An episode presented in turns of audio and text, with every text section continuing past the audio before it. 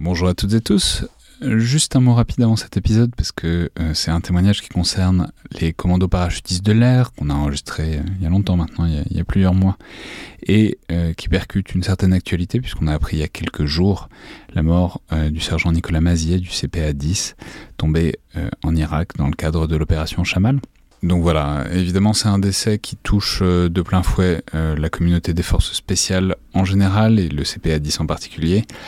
Et bon, même s'il n'y avait pas le temps ou même l'opportunité de réenregistrer quelque chose de spécifique là-dessus avec William, qui témoigne dans l'épisode d'aujourd'hui, euh, voilà, il, il fallait qu'on en dise un mot, à la fois pour le sergent Mazier, pour ses camarades aussi, et euh, pour tous les blessés de cette opération.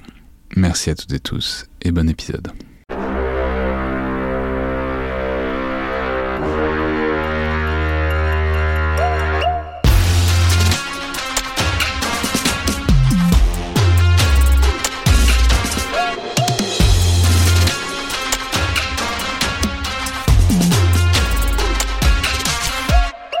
Bonjour à toutes et tous et bienvenue pour ce nouvel épisode dans le viseur de récits d'opération, de récits de vie militaire j'ai le plaisir de retrouver à nouveau William, donc euh, ancien force spéciale Air. Euh, vous nous avez raconté euh, il y a, quelques temps une histoire, enfin votre histoire de la bataille de Mossoul, votre votre bataille de Mossoul, qui n'est pas allée jusqu'au bout, enfin, qui n'a pas duré plusieurs mois, mais en tout cas la première phase de la reprise de Mossoul face à l'État islamique à laquelle vous avez assisté et participé. Donc bonjour à nouveau. Bonjour Alexandre.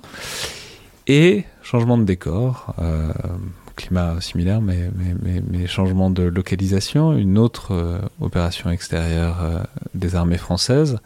Bah, l'autre, la, la, plus significative de ces dernières années, c'est donc le Sahel.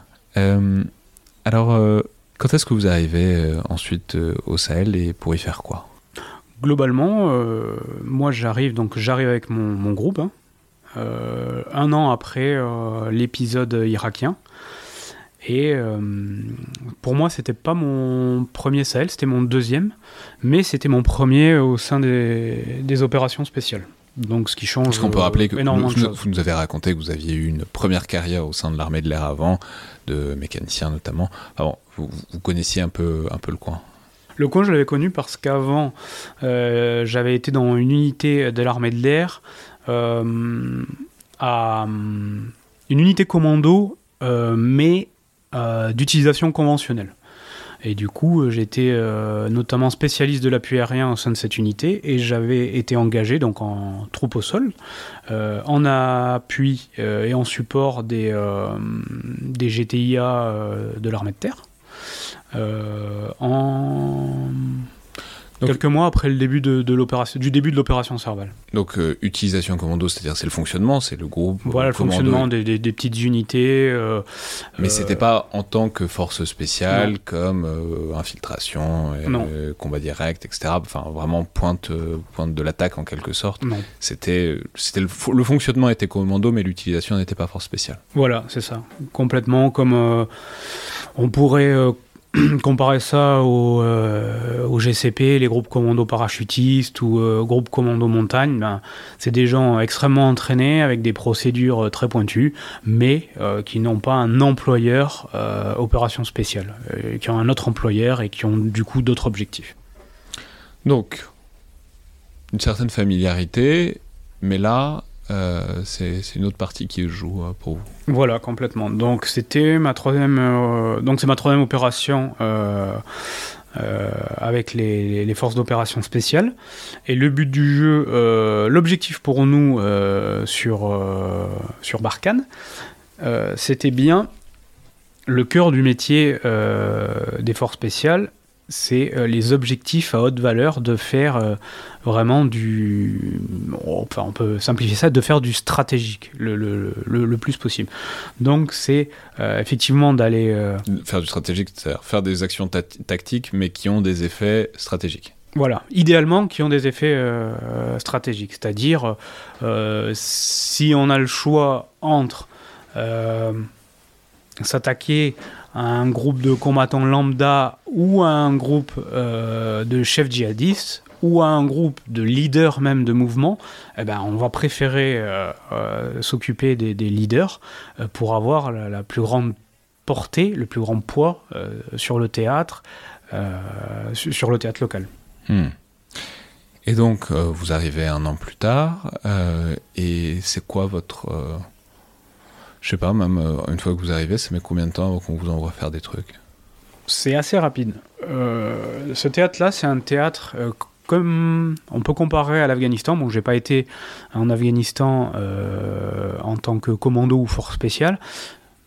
Les gens qui l'ont fait, que j'ai côtoyé, m'ont dit que c'était à peu près un certain, enfin, un modèle avec une certaine équivalence. C'est-à-dire, vous êtes prépositionné, vous êtes à des endroits clés du terrain. Euh, vous travaillez de pair avec toutes les unités de renseignement et vous attendez qu'il y ait un objectif euh, potentiel et intéressant qui se présente à vous. Bah, qui ne se présente pas tout seul. Hein. C'est que la chaîne renseignement ait réussi à mettre le doigt sur euh, un ennemi, euh, un ennemi, un groupe d'ennemis, quelque chose d'intéressant. Et là, on décide de monter une mission, euh, donc pour aller saisir et détruire, si c'est du matériel, capturer, voire neutraliser l'ennemi, sachant que la France, globalement, elle préfère tout, enfin la France, la, France et la majorité des gens avec qui on travaille en coalition, quand on travaille en coalition, on préfère la capture, parce que la capture, permet de, de, recueillir du renseignement derrière. Un prisonnier vaut largement mieux qu'un ennemi euh, mis hors de combat. Donc, ça, c'est votre état d'esprit en arrivant. Voilà. Et euh, sur quoi est-ce qu'on vous lance donc? Donc, pour nous, c'est un petit peu à l'époque euh, ce qui se faisait, ce qui était le plus, le plus en vue dans notre petite communauté des opérations spéciales, c'est-à-dire l'action directe. On attend, un objectif se présente, un objectif est clairement défini, cadré, on va agir sur l'objectif. Donc, nous, on était prépositionnés. Vous voulez dire par opposition à on va aller euh, observer, recueillir du renseignement, localiser des gens, etc. Euh, enfin, je veux dire, ça se fait aussi, et c'est aussi vos rôles, mais c'est moins, je sais pas, j'allais dire moins excitant, mais euh, en tout cas, c'est moins pour ça que vous vous entraînez. Enfin, non. en, fait, non, le spectre. en fait, il y a effectivement on peut utiliser le, terme d'excitant parce que oui, euh, pour les opérateurs, pour une grande majorité des opérateurs, il ne faut pas se mentir, l'action directe est ce qui reste de plus excitant, stimulant. Néanmoins, notre spectre, que ce soit les trois armées, le spectre des opérations spéciales, il est extrêmement large et il doit s'adapter au théâtre et aux besoins, euh, aux besoins de la France tout simplement. Donc en fait, on ne peut pas se cantonner à juste dire l'action directe, c'est euh, la mission principale. Non, l'action directe est une des missions, certes avec une jauge, on peut parler de jauge encore une fois, d'excitation peut-être supérieure à d'autres missions, mais euh, ce n'est qu'une mission parmi tant d'autres. Mais euh, vous, vous en aviez fait souvent de l'action directe? Non, pour moi c'était ma première, mon premier mandat avec de l'action directe. Donc donc excité parce qu'on avait de bah, ça aurait pu ce que vous nous avez raconté sur Mossoul ça aurait pu éventuellement se présenter mais enfin bon, ça paraissait moins probable c'est ça? Ça paraît oui c'était moins probable que ça arrive ça. Et si ça si ça devait se présenter si ça avait dû se présenter euh, sur le au Levant eh ben en fait ce n'est pas la coalition ou nous qui imposions le rythme. S'il y avait une s'il y avait une action directe c'était plutôt l'ennemi qui décidait d'une attaque. Donc en fait, ce, combat qui peut être équivalent aurait été euh, le, tempo aurait été, voilà, aurait été euh, initié par l'ennemi. Là, c'est nous qui initions le tempo euh, de ce genre de, de ce type d'opération. Donc mais là, c'était non seulement il, allait probablement y avoir de l'action directe, mais c'était vous qui la décidiez et euh, c'était, enfin, mais donc euh, oui, on imagine que c'est différent parce que du coup vous vous y préparez, vous y réfléchissez, il y a de l'anticipation, de l'excitation, de la nervosité. Enfin, bon, c'est pas le même état d'esprit que, que il se passe quelque chose, il faut, il faut réagir quoi. Complètement, euh, sans que ce soit mal perçu mes termes, mais il y a le rôle du, chasseur et du chassé. Sur ce théâtre-là, on est dans le rôle du chasseur et ça n'a rien de péjoratif. Hein. C'est une manière d'imager la chose. Et alors, quand la chaîne renseignement s'active, quand le renseignement tombe, ça, ça, a ressemblé à quoi cette fois-là? Donc, moi, c'est ma première mission d'action directe, première mission du mandat. Et en fait, ce qui se passe, euh, c'est que chaque mandat n'est pas une remise à zéro euh, pour quelques mois. En fait, on récupère tout ce qui a été produit par le mandat précédent et on continue de mettre l'accent sur euh, les lignes mises par nos prédécesseurs. En fait, c'est pas. C'est pas. en fait, c'est une seule opération qui dure plusieurs années avec des gens qui se relaient, qui se relaient tous les temps de mois. Donc, c'est quelques jours après l'arrivée sur le théâtre nous sommes prêts, on est en posture d'attente. Euh, je précise que lorsqu'on est en posture d'attente, hein, on s'entraîne, on continue à s'entraîner pour rester, euh, pour, pour, rester euh, alerte. Vous jouez pas aux cartes. Voilà, c'est ça. Enfin, même si de temps en temps. vous pouvez jouer aux cartes, mais c'est pas la guerre, c'est long. on joue aux cartes. on joue aux cartes. Du coup, la chaîne renseignement nous alerte la chaîne du renseignement alerte le commandement, le commandement nous alerte sur un potentiel objectif, et là il s'avère qu'il y a un groupe euh, dans un wadi, donc un wadi euh, c'est un petit ruisseau qu'on retrouve dans, dans, le désert, euh, qui est euh, une bonne partie du temps asséché, mais qui, à la saison des pluies, se remplit d'eau. Du coup, toute la partie de quelques dizaines de mètres ou centaines de mètres autour du wadi, ça devient comme un oasis. C'est de la végétation réellement luxuriante et une vraie coupure avec le désert euh, qui est juste à côté. Donc, un un gros wadi, un gros bois, plusieurs centaines de mètres, et en fait, ok, donc euh, il a été repéré euh, plusieurs euh, djihadistes potentiels, des véhicules, et le renseignement nous dit qu'il est possible qu'il y ait des choses, qu'il y ait du lourd en fait, qu'il y ait du gros poisson. Donc on est mis en alerte, on va aux machines, donc aux hélicoptères, le, module décolle, on va en direction de la zone, il y a un certain temps de vol, et pendant ce temps-là, ben, le renseignement continue à nous incrémenter, euh, à nous donner en fait euh, des informations. Euh, donc moi, la chance que j'ai à l'époque, je suis numéro numéro 3 du groupe. Et ma, ma qualité euh, de spécialiste de l'appui aérien fait qu'en fait, j'ai plus de réseau que mes opérateurs. Euh, j'ai plus de réseau radio. En fait, je suis capable d'écouter, de, de, d'entendre écouter, euh, plus d'informations et de renseignements. Donc j'ai une vision assez claire de ce qui va, de ce qui va se passer. le chef de groupe, lui aussi. L'adjoint il a aussi, oui, les, on, est quelques-uns avoir un peu plus, à être gavé d'un peu plus d'informations que, que, les autres. Donc on sait où on va. Au sein d'un groupe de combien? Globalement, euh, c'est 10. Hein. Le, le, module, c'est euh, 10.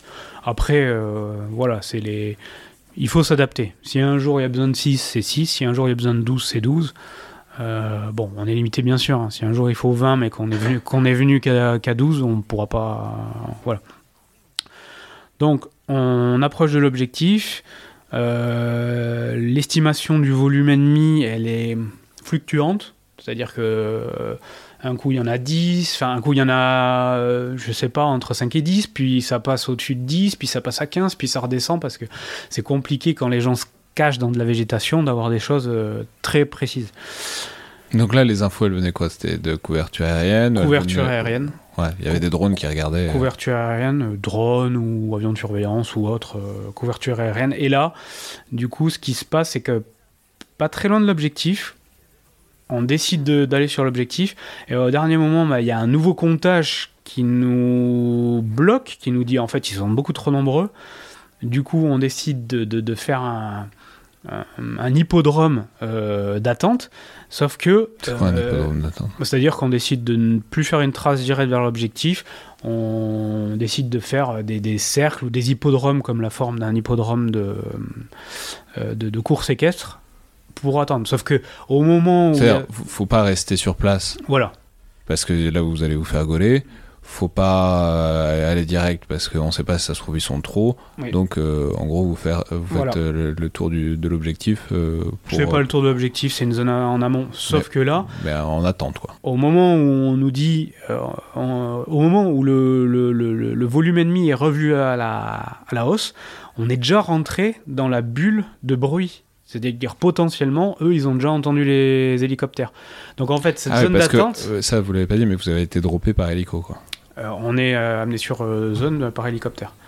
Et en fait, du coup, bah, Ah les oui. gens nous ont déjà Donc entendu. attendez, la tente, la tente, ça allait pas être à pied, ça Ah allait, non, ça- du ça tout, allait du être. euh, Euh, euh, Excusez-moi, j'ai pas été clair parce que j'ai parlé de machine tout à l'heure, ça me paraissait. Ouais. Enfin, bah, ça pourrait être d'autres choses, j'imagine, mais, mais, ouais. c'est vrai que pour le théâtre là-bas, c'était un conventionnel fort spécial. L'hélicoptère, c'est un petit peu une certaine euh, reine des batailles, hein, parce que euh, ben, ça permet de- de- de- d'aller loin, rapidement, de- d'aller dans des endroits euh, difficiles d'accès et surtout d'être récupéré euh, de manière assez facile aussi. Donc, Donc là, vous êtes déjà trop proche. Ils vous ont. C'est quoi votre... Quoi la bulle de bruit? Enfin, Je sais pas, c'est un kilomètre, deux kilomètres? Ça dépend. Ouais. Ça dépend d'énormément de choses. ça dépend. Juste, prenez par exemple, ici on est en cœur de Paris, un hélicoptère du SAMU. Vous l'entendez à combien de pâtés de maison? Assez proche parce qu'en fait il y a un bruit ambiant. Vous êtes au milieu de nulle part, allez, on va dire Cantal. Bon, j'espère que ça froissera personne. bah, obligatoirement, vous risquez de l'entendre euh, plus tôt l'hélicoptère parce qu'il y a moins de pollution sonore. Et puis, si vous êtes dans la Drôme, ça, ça dépend aussi des reliefs, etc. ouais. Voilà, Euh, exactement. Donc c'est ça, ça dépend. Et du coup, en fait, euh, on peut se dire, bah, information, enfin volume réévalué trop tardivement, mais, mais c'est encore une fois, c'est le, le hasard de la guerre, c'est que c'est que les gens ils se ils se décèlent euh, Enfin, au dernier moment. jeu, Voilà, c'est le jeu. Voilà. Donc on va en attente et finalement il réévalue mo- moins que le- la dernière évaluation. Il dit ok, on y va, on y va, mais on se dit Ça se trouve, ils ont su. euh, ça se trouve, ils sont au courant. Et les gars nous disent, ça a l'air de bouger quand même. Donc on se dit, bon, euh, on, on perd, de- là on perd de la surprise. Donc on décide de se poser à plusieurs centaines de mètres de cette forêt. On se pose, on débarque, les hélicoptères euh, redécollent. Et là on se retrouve donc en disposition de protection. Mais nous on est sur un glacis, on est dans Donc, juste, il y a deux hélicos? euh, deux ou plus. Je ne Euh, me souviens pas. enfin, mais, je- euh, il en faut on- combien pour transporter 10 personnes, quoi? Les hélicoptères français, en gros, on va partir sur un hélicoptère 10 personnes, mais euh, c'est facteur d'énormément de choses. Donc il y a deux, trois machines qui, qui se posent. On est, en- on est entre euh, 20 et 30. Et là, du coup, euh, on est dans une position inconfortable parce que en face de nous, on a vraiment une lisière de végétation à 200-300 mètres dense. On voit rien dedans. On sait que les gens sont. Les, les personnes qui ont été observées sont dedans. Et nous, on se sent vulnérable. euh, Parce un que vous petit êtes peu tout à nu, découvert. à découvert dans le sable. euh, mais bon, on ne pouvait pas se poser. euh, Il n'y avait pas de clairière. Et puis même, on ne va pas se poser au cœur du dispositif ennemi. Hein, c'est pas le. C'est pareil, une bonne moyen- un bon pas- moyen de paumer un pas le sujet. On va pas non plus se poser à 2 km en arrière parce que dans tous les cas, la progression vers l'objectif, il y a bien un moment où on sera obligé de passer par ce secteur-là. Donc c'est le prix parti. On se met assez loin pour que la menace soit diffuse, mais en même temps assez près pour pouvoir euh, agir rapidement. Donc là, on décide de euh, très rapidement faire un bond pour euh, atteindre la lisière et pénétrer dans la lisière. Donc la végétation. Un bon, ça veut dire en- pas en sprint, mais on y va direct. Non, ben on est, on a certaines procédures, mais en gros, il y a toujours des fusils qui sont prêts à tirer vers la zone et des gens qui sont en mouvement. Donc en fait, il y a un balai. Voilà. Par échelon, Euh, quoi. Il y a un certain balai et puis euh, tout le monde se retrouve en lisière, capable de rentrer. Tout le monde rentre euh, dans la lisière, rentre dans la végétation. Et juste 200-300 mètres, du coup, ça se couvre en combien de temps, quoi? Ça, ça vous met une minute, deux minutes, dix minutes pour euh, parcourir Hmm. ce genre de truc? Bon, c'est assez rapide, mais quand on est dans ce genre de situation, on sait que l'ennemi est à proximité, c'est jamais assez rapide. Mais on est à 300 mètres ou plusieurs centaines de mètres dense, et quand on aborde la lisière, eh ben, tout le monde est, transpirant, tout le monde a le cœur euh, qui palpite, ainsi de suite, parce que euh, même avec les conditions physiques euh, importantes des personnes, les très bonnes conditions physiques, c'est quand même le stress du combat plus la chaleur, plus son matériel, ainsi de suite, on se retrouve vite en nage.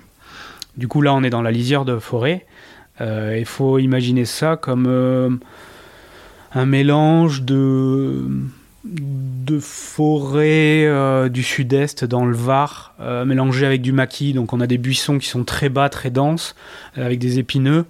On a des choses qui montent à 2, 3, 4 mètres, type olivier ou, ou un peu les, les chaînes dans, dans, le, enfin, dans le Var ou ce genre de choses-là.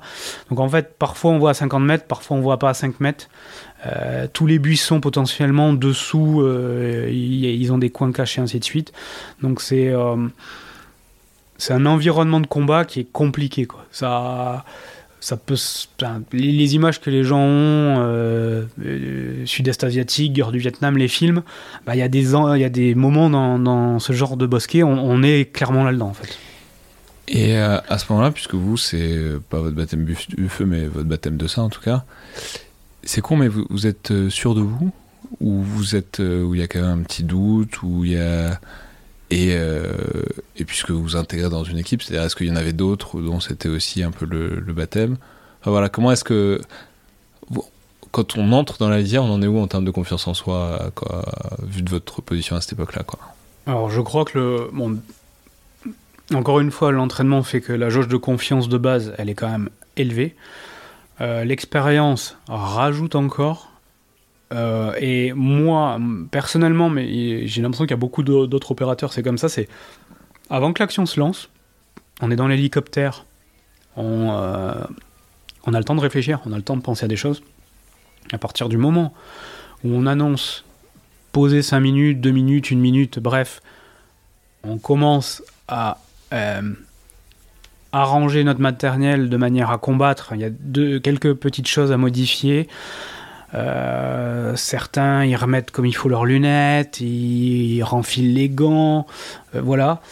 Euh, on vérifie les, On a déjà nos organes de visée, on les a déjà allumés quand ils fonctionnent électroniquement, mais on les revérifie.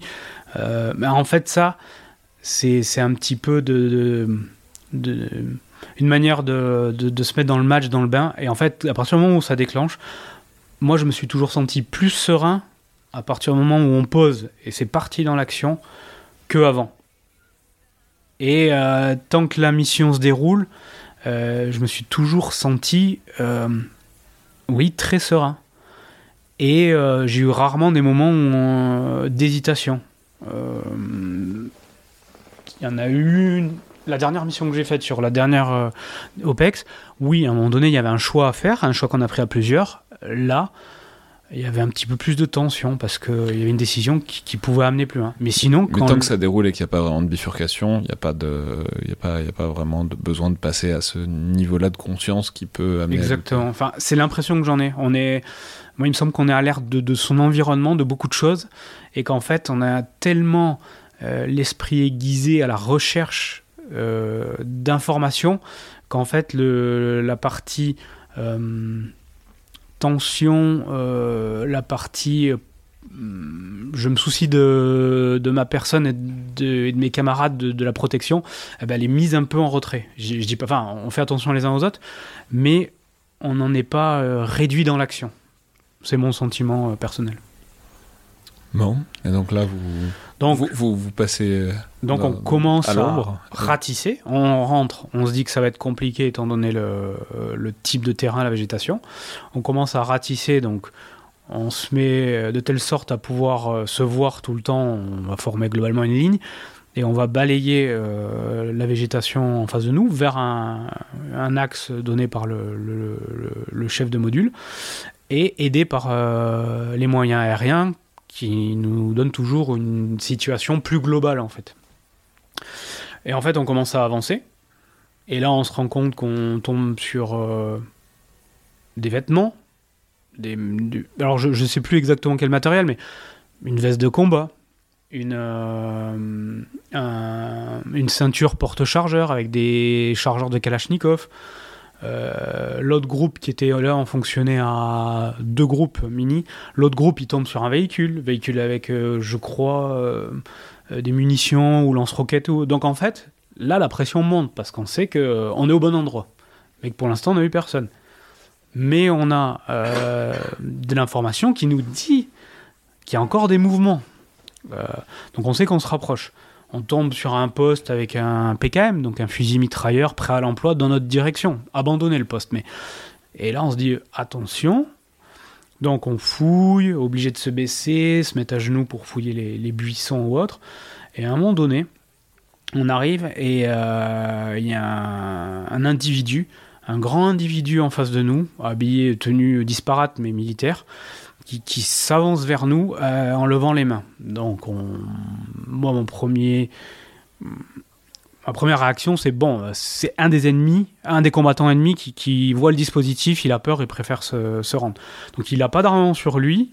Il a quand même une tenue camouflée. Il vient vers nous en se levant les mains. Les, les opérateurs qui sont plus proches de lui euh, se mettent en posture pour euh, le maintenir en respect et le fouiller. Le but du jeu étant euh, de s'assurer qu'il ne soit pas piégé, qu'il soit pas dangereux, de le menoter et de le passer derrière. où, y a, où on a en fait d'autres opérateurs et un deuxième échelon où en fait qui recueille et qui les tient sous tient en respect. Donc il y a ça. Et euh, moi, je sais que je me dis, et je dis, il me semble, euh, au groupe, attention les gars, attention, parce que là, euh, ça va, il va se passer quelque chose. Et à ce moment-là, bah, on se retrouve avec des combattants ennemis à 20-25 mètres et on, commence un échange de, de feu. Donc en face, c'est de la Kalachnikov. Ça tire. Ils, ils, nous tirent dessus, on leur tire dessus. Euh, ils sont à l'abri, ils sont planqués. Ils, sont... planqués dans la végétation, mais nous on l'est aussi. On se met à terre et finalement on se trouve un peu figé à une vingtaine de mètres. Euh, les gens se tirent dessus. Euh, on a des, on voit pas forcément, on sent des départs de coups. Des fois, on voit la végétation qui vibre un peu à l'endroit où sont les gens tirent, mais eux, ils voient potentiellement la même chose de notre côté. Nous, on essaie toujours de voir l'équipier qui est à droite, à gauche, pour qu'il n'y en ait pas un qui soit isolé. Euh, et du coup, en fait, échange de, échange de tirs. Et le mec qui avait les bras en l'air euh, le mec, il est derrière. Lui, bah, les gens l'ont pris. Ah, il a été récupéré déjà. Il a été récupéré par le deuxième échelon. Donc là, échange de feu. Échange de feu sur quasiment toute la ligne, euh, même si on a du mal. Et les, les appuis 3D qu'on a, parce qu'on a aussi on a les hélicoptères qui nous déposent, mais on a aussi des hélicoptères d'attaque. Donc Tigre, ou euh, Gazelle avec euh, de l'armement ou des tireurs d'élite dedans. Donc ces euh, modules-là, ils étaient là sur le début de mission, mais là, la Gazelle, elle, est, elle a été obligée de, rentrer pour ravitailler en carburant, parce que Gazelle, c'est petit, c'est léger, mais bah, du coup, ça n'a pas un réservoir énorme. Du coup, elle est partie. Donc on n'a plus les tireurs d'élite qui sont au-dessus de nous embarqués. le Tigre, qui est souvent notre ange gardien, et merci à eux d'ailleurs, euh, s'il y en a du tigre qui nous écoute. Euh, du coup, euh, le tigre, au moment où il va nous prêter main forte, parce qu'il y a communication avec le tigre, il se rend bien compte, ils ont l'habitude de toute manière. Ils sont là autant que nous. Donc en fait, ils savent comment on évolue. On fait des entraînements conjoints. Et il sait, le tigre, il dit Ok, bah, je vois que le dispositif, même si je vois pas les gens à travers la végétation, je sais comment ils sont placés, la géométrie, donc je sais que je vais faire une attaque. Sauf qu'à ce moment-là, panne du canon. Donc en fait, le, tigre n'est pas capable de nous aider pour réduire la menace. Pendant ce temps, les échanges de feu continuent. Et il y a même eu des la, la, légende qui est le canon de vin du tigre, euh, il arrive qu'il tombe en panne. Canon 30, mais ouais, ça, et, bon, c'était, euh, on va dire, comme partout, hein, c'était un problème d'électronique. Hein, c'était pas un problème de canon, donc euh, comme dans les voitures. Et du coup, lui peut pas nous aider à l'instant T on en est arrivé à un moment où il y a eu des jets de grenades. Il y a au moins une grenade qui a été lancée et qui est tombée entre deux opérateurs de chez nous. Donc on se dit, bon, euh, la, position est pas confortable. quoi. Hmm. Euh, du coup. Et pas de blessés De. On n'a pas d'appui aérien. On est plutôt figé parce que réellement, moi je vois, j'ai un buisson à 4-5 mètres, j'essaie de me décaler à droite à gauche. Mais du coup, je revois à 10-12 mètres. Mais je suis de nouveau gêné par un autre buisson. Et c'est la même chose pour tout le monde. À un moment donné, on se dit, on va ramper sur un côté pour essayer de les flanquer, donc faire une manœuvre de flanc. Ouais, mais en fait, on va, on, va euh, s'aventurer dans la végétation, mais qui dit pas qu'il y, y, en a dans les arbres ou, ailleurs. Donc en fait, est-ce qu'on rentre pas plus dans, les gueules du, dans la gueule du loup? Et là, euh, bah, un petit peu comme euh, ce qui est l'état d'esprit, la philosophie dans les opérations spéciales, il y a un des hélicoptères, des, gros hélicoptères de, manœuvre, qui a deux mitrailleuses de sabord pour son autoprotection qui lui est en un hippodrome d'attente euh, guère loin. Il dit bah moi les gars, c'est pas ma mission, euh, c'est pas notre nos directives, mais moi je bah moi je propose de venir et avec la mitrailleuse de sabord de, de, vous filer un coup de main. Du coup, on prend la décision. Ça se refuse pas. Ça se refuse pas. Mais euh, Ça a pu faire polémique par la suite parce que euh, après, quand c'est analysé à des strates supérieures, les gens comprennent pas pourquoi un hélicoptère qui doit déposer des hommes va faire du combat rapproché. Mais bon, la philosophie, le COS, c'est faire autrement. Donc à un moment donné, on a, on a plus d'outils, on s'adapte. Lui, il vient, il a bien compris la manière dont on était placé, il passe pour faire un tir sabord. Bon, il se fait tirer dessus, et en fait, la machine, elle se retrouve percée de plusieurs parts. Lui, il fait une ou deux passes euh, mitrailleuses. Et euh, moi, donc, qui ai aussi les réseaux. euh, Donc, il y a une raison pour laquelle 3D. euh, c'est pas eux qui font ça habituellement. mais c'est euh, c'est super et c'est même euh, louable qu'il l'ait proposé. Et c'est euh, incompréhensible pour le combattant au sol que quelqu'un lui reproche de faire ça. À un moment donné, on est, on est une petite communauté des opérations spéciales, tout le monde est dans le même bateau, quelle que soit la spécialité et tout. Bah, si on peut s'aider quand des vies sont en jeu, autant le faire. Après, bon, il y a, il y a des il y a des personnes qui, qui seront contre euh, mes propos, mais, mais je l'entends, la discussion est, est possible. Bref, Ah, Il y a probablement un mec qui est chargé de la maintenance des hélicoptères de transport de troupes qui comprend pas pourquoi son truc est percé dans tous les non, sens. c'est mais- plutôt des problèmes de doctrine. Euh, voilà, parce que le gars, en fait, le, le mécanicien qui est responsable, il se dit, le chef des mécaniciens, il se dit, zut, je paierai une machine pendant X temps. Est-ce que je vais pouvoir la, la, la- la réparer rapidement? Est-ce que j'ai les pièces disponibles? Ou pas Euh, Le mécano, il se dit, d'un côté, il a une certaine euh, satisfaction et fierté que son pilote, qui ne doit que déposer que, entre guillemets, hein, euh, qu'il ait été faire le coup de feu avec les commandos. Et non, en fait, le gars, il se dit, bah, j'ai une certaine satisfaction à C'est réparer ça que ça sert aussi. euh, une, une comment s'appelle? Une avarie de guerre en fait parce que parce que le gars il, on, est dans, la chaîne pour pour le combat pour l'objectif pour la pour la mission. Mais du coup, oui, ça pose plutôt des problèmes d'organisation. Bon, et du coup moi j'entends qu'il y ait accès à ces réseaux j'entends euh, on est touché on perd euh, un circuit on risque de se poser euh, en catastrophe dans le désert. Bon là on est tout le monde a regardé dans notre communauté plusieurs fois la chute du faucon noir. Et là de suite on a les paroles qui reviennent en tête on se dit oh là là là là on va avoir un pas très loin de la zone ennemie ou en zone potentielle ennemie hein, on va avoir un hélico euh, à moitié euh, enfin à, à moitié en vrac qui va être au milieu va falloir qu'on envoie nous un module à pied pour aller le défendre et tout donc de suite euh, il y a beaucoup de schémas qui, qui se mettent en place mais la petite anecdote tout, le- tout le monde aime bien la chute du faucon noir, mais personne n'a envie de se retrouver dans la situation. Complètement. Complètement. Et si bien que après quelques dizaines de secondes ou quelques minutes, ils font réévaluation des pannes. Et la machine, finalement, elle est capable de, au, petit trot, de, rentrer euh, au port d'attache. Donc elle rentre au port d'attache et, euh, et, ça se passe bien. Mais encore une fois, il y a une histoire de chance parce que le, gunner, donc le mitrailleur de sa bord, il prend une balle quelques centimètres au-dessus du casque. Bah ouais. Mais euh, du coup, ces deux passes là, ça suffit à débloquer un peu la situation pour vous? Pas guère trop. Sauf qu'à ce moment-là, la magie de l'électronique, la conduite de tir du tigre est revenue. Il suffit de taper deux trois fois sur la sur la console. et- Bah, c'est comme les ordinateurs, hein. on éteint une partie du système, on rallume, et des fois la réinitialisation se fait que ça passe. Donc ça passe, et les gars nous disent ok, ça passe. Mais soit dit en passant, c'est bon, c'est aussi la beauté de la chose. Enfin, je veux dire, on peut dire, euh, enfin, ah là là, c'est scandaleux qu'il y ait des pannes. Non, tout, tout- toute machine aura toujours des pannes. La seule, la question, c'est quelle est la capacité à récupérer d'une panne et à se remettre opérationnel dans un délai raisonnable, quoi. Voilà, c'est les, gens qui auraient tendance à dire, euh, c'est euh, qui pourraient penser, euh, il est intolérable que des machines à plusieurs millions d'euros tombent en panne. Bah, toutes ces mêmes personnes, je leur répondrai, vous avez tous un ordinateur chez vous. Il est tout, il enfin, obligatoirement, à un moment donné, il est tombé en panne ou il a eu une latence ou ainsi de suite. En fait, il y a tellement d'électronique dans les nouveaux systèmes, Tigre, Mirage 2000, euh, Rafale, ainsi de suite, enfin, tout, ce que vous voulez, en fait, que l'utilisation est prévue avec un certain taux de panne. C'est prévu en fait. Le- l'industriel quand il vend et, et les euh, services du ministère de la Défense lorsqu'ils réceptionnent, qu'ils évaluent l'utilisabilité, ils disent ok, on risque d'avoir telle panne. Oui, personne n'a vendu le truc de euh, ce truc-là ne tombera jamais en panne, à part, à part une Kalachnikov et encore, il n'y a pas, y a pas beaucoup d'objets euh, technologiques qui, qui, qui ne dysfonctionnent Voilà, jamais. donc on se dit, un jour il y aura une panne. Il faut juste attendre à quel type de panne et en, en, quelle proportion ça réduit notre capacité à accomplir la mission.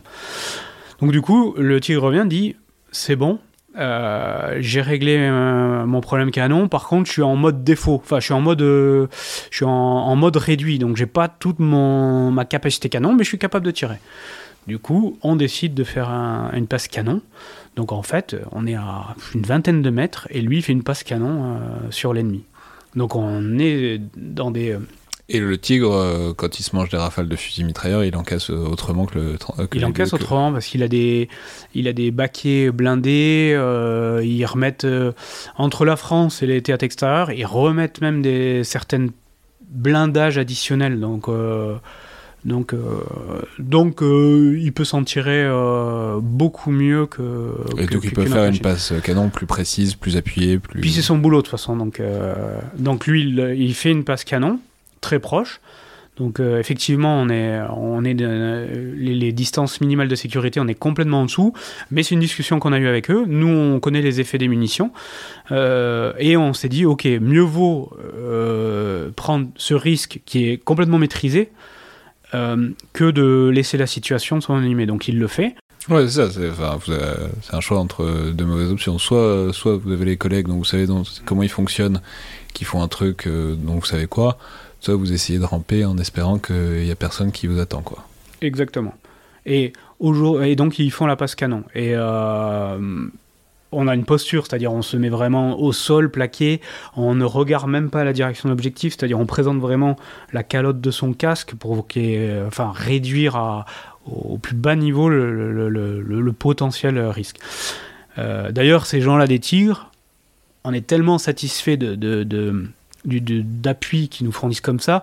C'est des gens, on les recroise en France sur d'autres théâtres, ça finit toujours en accolade, euh, mais enfin c'est vraiment des, liens forts qui se tissent ah, dans ce genre de. Vous payez beaucoup de tournées à des pilotes de tigre. Euh, ils ont soif, voilà. Les, les, les, pilotes de tigre ont particulièrement soif. Et du coup, en fait, ça débloque la situation. Euh, il y a un ou plusieurs ennemis qui sont mis hors de combat par cette passe de tir, et nous, on reprend l'initiative et on recommence le, la progression. Et euh, la 3D, donc euh, les appuis, nous, disent qu'en fait, les gars ont tendance à, reculer, en fait, ils, se replient. Donc on continue quand même. Le but, ben, c'est de finir totalement ce, ce pôle de végétation pour être sûr que, pour essayer de trouver les gens essayer de trouver l'ennemi, essayer de trouver euh, leur matériel, essayer de trouver du renseignement. Donc on va jusqu'au bout. Euh, oui, c'est-à-dire le Wadi, il y a un moment où il se termine. il se termine. Euh, soit il se barre en courant bah, dans le désert, soit, soit ils sont chopés. Quoi. Sachant que plusieurs personnes que vous avez déjà reçues ici enfin, l'ont dit, le, désert, c'est strictement pas désert en fait. Il y a du monde. Il n'y a pas du monde partout, mais il y a toujours quelqu'un dans un endroit euh, incongru. On se dit, mais il peut pas avoir d'être humain ici. Et en fait, non, il y a un village, il y a deux tentes, il y a une famille, il y a un berger. Euh, il y a tout le temps ça. Euh, du coup, là, on termine et tout au bout, il y a un tout petit campement de bergers. Donc, on tombe sur des gens, il y a de la fouille, il y a des personnels en âge de combattre avec qui, qui la direction dont les gens euh, sont repliés, c'était dans la direction notamment là. Donc en fait, nous, on capture des gens dans la forêt et on décide de capturer euh, un individu au moins sur ce, sur ce campement. Euh, on passe après dans. Donc là. Et les gens, le, votre, total là, c'est, il est à peu près cohérent avec le nombre de, de personnels ennemis Non. Pas du tout. on, est très, très en dessous. Et du coup, euh, on reste quand même sur. Euh, on, se dit de toute manière, la, forêt, on pourrait la, on pourrait la balayer dix fois. Bah, pendant qu'on la balaye, il serait capable de, changer de, de, cache ou de cachette. Donc en fait. Euh, vous n'êtes même pas sûr qu'ils sont plus dans la forêt. Voilà, donc en fait, tout le monde reste. On, est encore. On est, le, stress retombe, la situation de combat est terminée, mais on est quand même sous nos gardes. C'est-à-dire que pendant que les gens euh, s'occupe des personnes qui ont été capturées, s'occupe du, du, du, matériel qui a été trouvé, euh, les, le reste, eh ben, et en posture de protection. Donc on continue à avoir euh, les, les- les canons, enfin les, les- fusils prêts à faire feu, on observe, on se relâche pas, voilà. Et ça, ça, ça dure combien de temps Enfin, vous êtes co- combien de temps? Ça dure plusieurs heures. Le temps qu'on ait fini tout ça, parce qu'en plus la zone elle est, elle est grande, donc ça dure plusieurs heures, et on finit par euh, être récupéré, donc par hélicoptère. À un moment où vous dites, bon, même si on les a pas tous chopés, il y a un moment où il faut bien rentrer. Il y a un moment, voilà, on, on a, on a quand même, euh, on a quand même un bilan positif parce que euh, il y a eu euh, de l'ennemi mis hors de combat, il y a eu de l'ennemi euh, capturé, il y a du matériel. En fait, euh, euh, c'était pas un coup d'épée dans l'eau. La mission maintenant, ça sert à rien de rester. On, va euh, se réarticuler, on va rentrer sur la base euh, de manière peut-être à pouvoir euh, faire autre chose. Donc là, on est récupéré de nuit par, par les hélicoptères, par les hélicoptères. Et du coup, on rentre. Et toujours une question, c'est à la fin. c'est une question qui, qui m'occupe souvent, c'est à la fin, vous savez ce que ça a donné? Enfin, puisque l'idée c'était des cibles à haute valeur. Alors, je sais pas si la chaîne renseignement, elle avait des identités en tête ou si c'était simplement des gens qui ont l'air à haute valeur, etc. Mais en tout cas, est-ce que vous savez a posteriori si, bah, ce truc-là, vous avez pris quand même des risques, vous n'avez pas eu de blessés, mais euh, comme souvent, c'est pas passé loin, quoi. Euh, si ça a valu le coup, si vous avez chopé, euh, en tout cas ce qu'on espérait que vous chopiez? Oui. Euh, mais, mais je, je modère. En fait, oui, parce qu'on était au début du mandat. Donc, en fait, obligatoirement, euh, le temps que la chaîne renseignement travaille euh, à, à analyser tout ce qu'on a fait, eh ben, en fait, on a le temps, pendant ces, ces mois qui nous restent, d'avoir le retour. Et ce qui est intéressant pour cette Ah, vous mission. dire en fin de mandat, vous l'auriez pas forcément su. En fin de mandat, je dis n'importe quoi, je fais une, mi- enfin, j'ai fait une mission 5 jours ou une dizaine de jours avant de partir.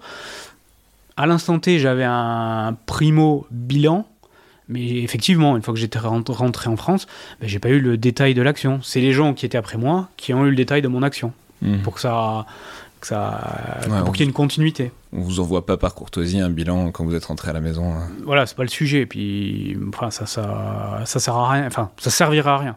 Et donc Et là, ça- Du coup, ce qui est, enfin, ce qui est amusant, si on peut utiliser le terme, c'est que ce mission, elle a servi de fil conducteur à quasiment tout le mandat. C'est-à-dire ce qu'on a trouvé, ce sur quoi on est tombé, euh, nous a relancé sur des autres choses. Et c'est surtout les missions qu'on a fait après. euh, Il y a eu d'autres missions euh, de, de, de- de combat ou autres. Lorsqu'il y a eu des prisonniers, il y a des gens qui nous ont dit Mais on était sur votre première mission. Et en fait, on, on s'est rendu compte, cette mission, on s'est- déjà croisé. on, cap- on a capturé une personne, on l'a recapturé deux mois et demi après.